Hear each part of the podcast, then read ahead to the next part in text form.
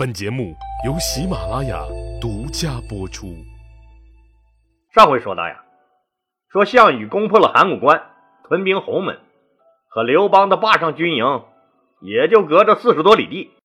其他五国诸侯为了自己能多分点那胜利果实，都主张说干掉刘邦。那项羽的干爹范增呢，他也极力主张除掉刘邦。那刘邦的左司马曹无伤呀，也悄悄派人来联系项羽。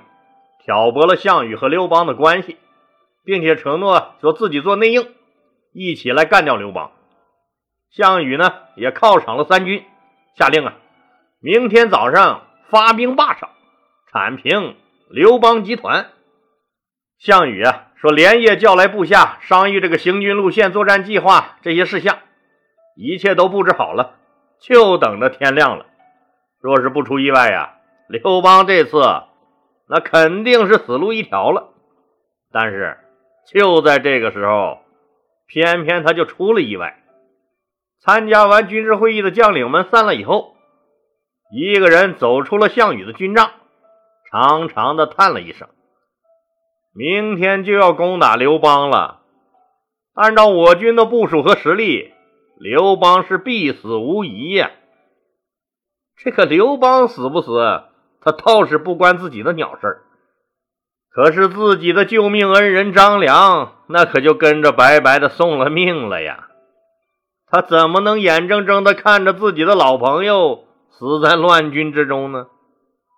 在军营里来回徘徊了两圈以后，这个人下定了决心，骑马出了军营，奔着刘邦驻军的坝上就去了。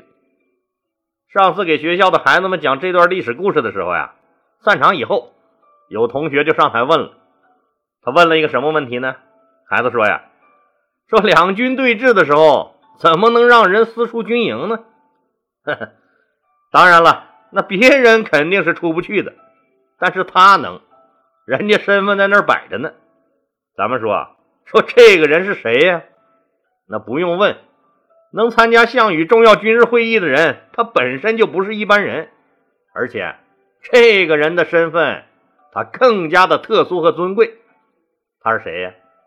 他是一把手项羽的亲叔叔项伯。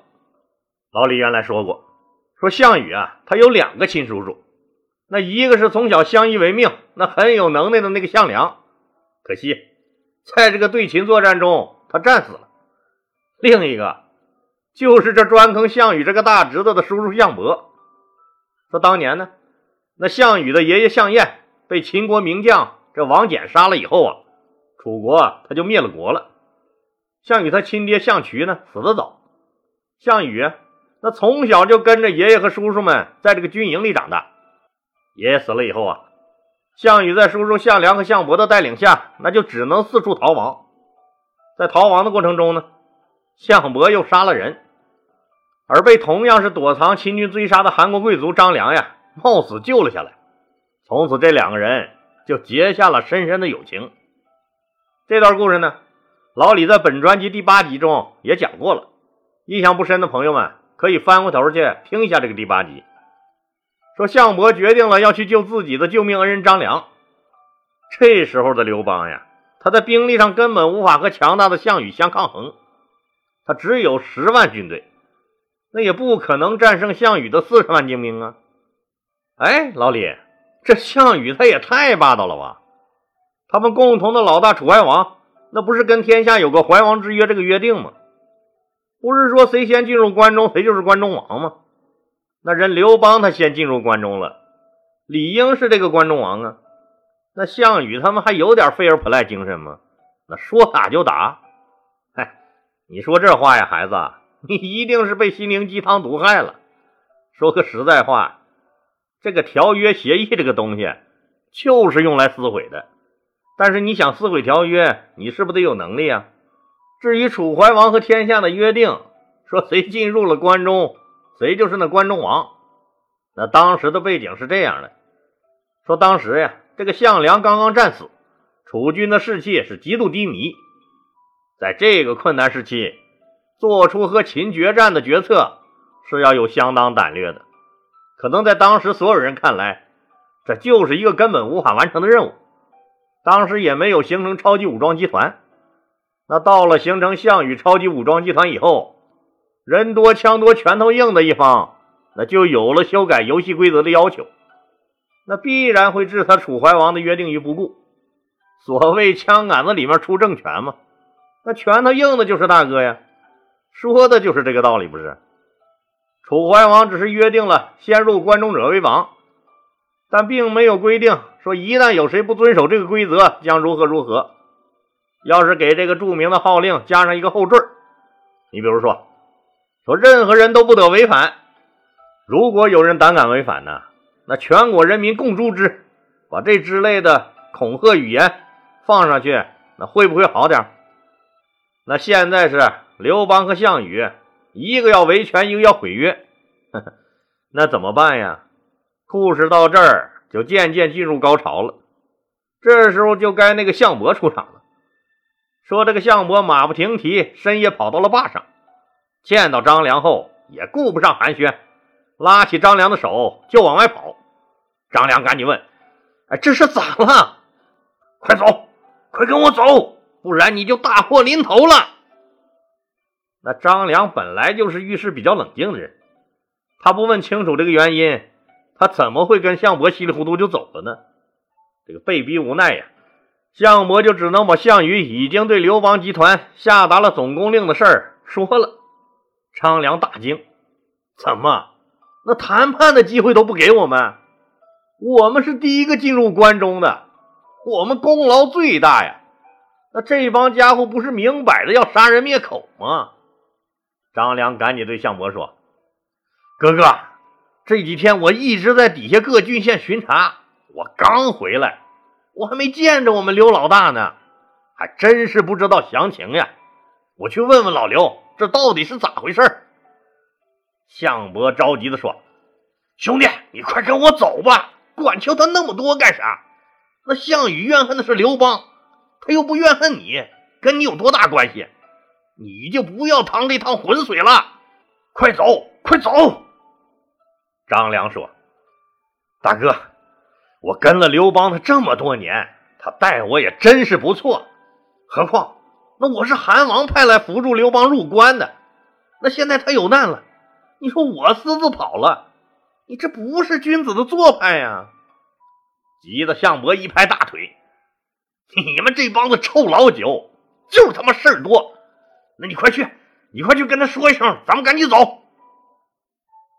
张良撒丫子就往刘邦的军帐跑，也顾不上自己的形象和什么贵族气质了，跑的是气喘吁吁，那鞋好像也丢了一只。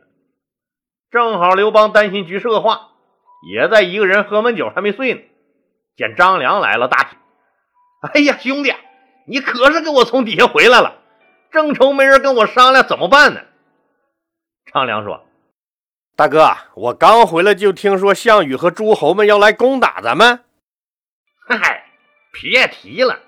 那既然他们攻破了函谷关，闯了进来，那早晚咱们两家得开仗。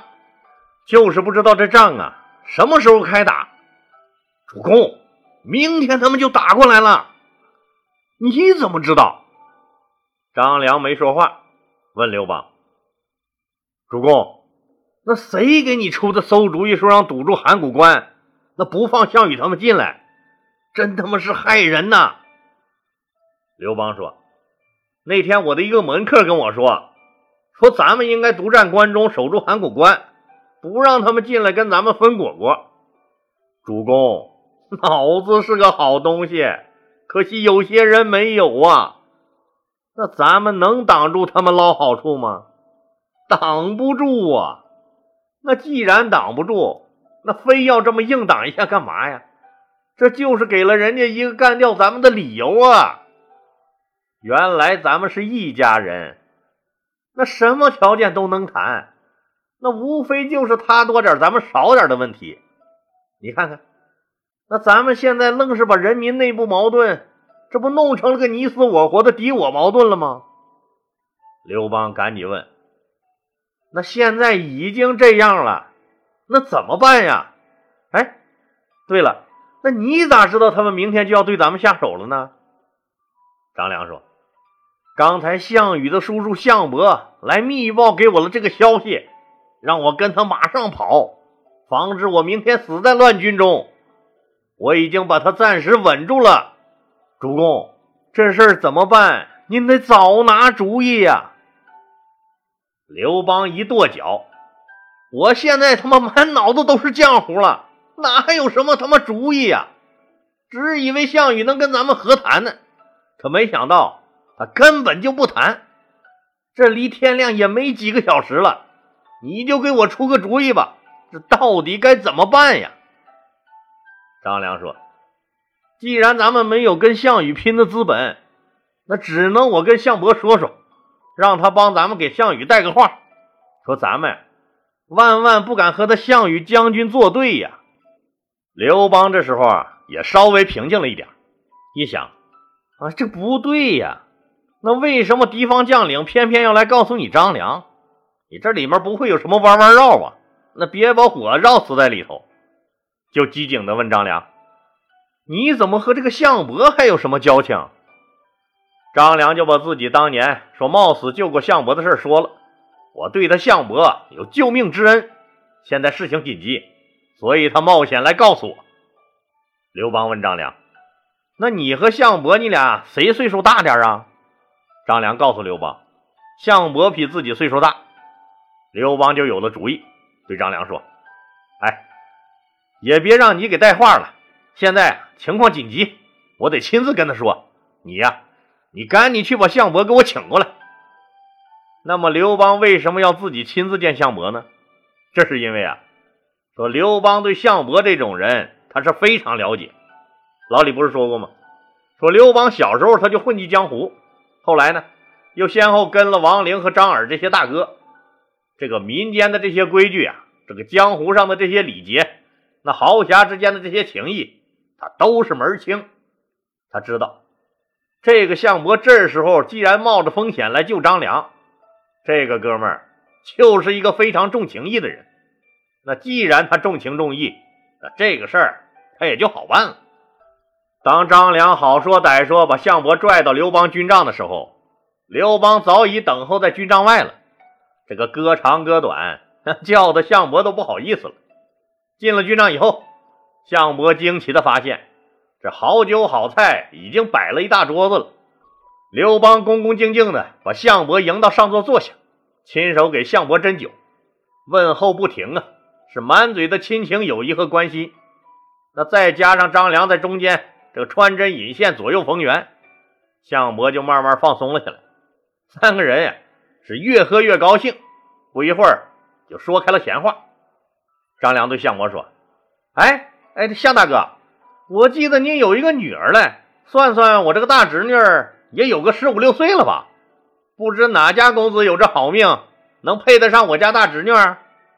项伯笑道：“嘿嘿，小女今年十五岁了。”还没有合适的人家呢。张良也笑着指了指刘邦，说：“我们刘大哥的长子刘肥为人贤德，也是一表人才，已经到了婚配年龄。我看呀，这俩孩子正合适。要是我们能促成这俩孩子的婚姻，那咱们亲上加亲，这是一桩多美的事儿啊！”刘邦一听，张良啊。你小子是真下血本啊！那没办法，关系到自己的生死，就赶紧站起来，对项伯一拱手，笑着说：“我刘邦要是能攀上您这亲家，那实在是荣幸啊！哥哥，您可千万不要推辞呀！”因为范增说刘邦有帝王之相，所以这个项伯早就暗中观察刘邦的面相了。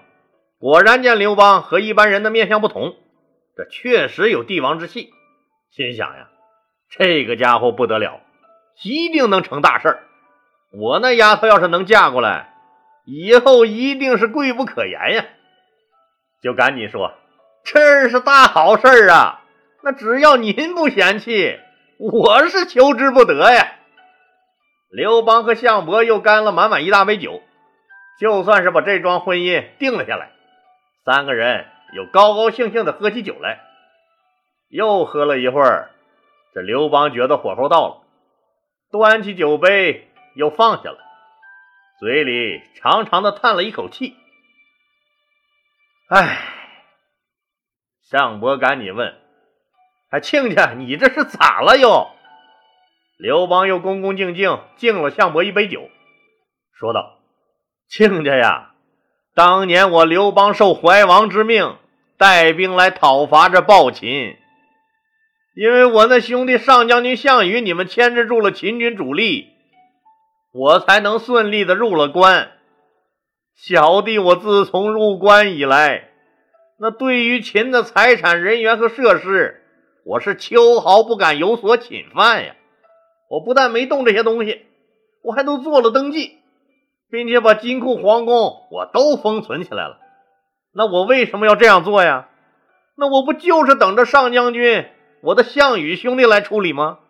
我之所以派兵守住函谷关，根本不是阻止将军你们入关。而是为了更好的守住关中地区，不是？最主要那是防止盗贼出入啊！嗨，我那个守将王熙，他根本就没领会我的意思，那冒犯了上将军。那我和将士们，我们日夜都盼望将军你们能早点来，那怎么会有二心呢？亲家，亲家呀，您回去务必要跟项羽将军说明情况。消除我们之间的误会呀！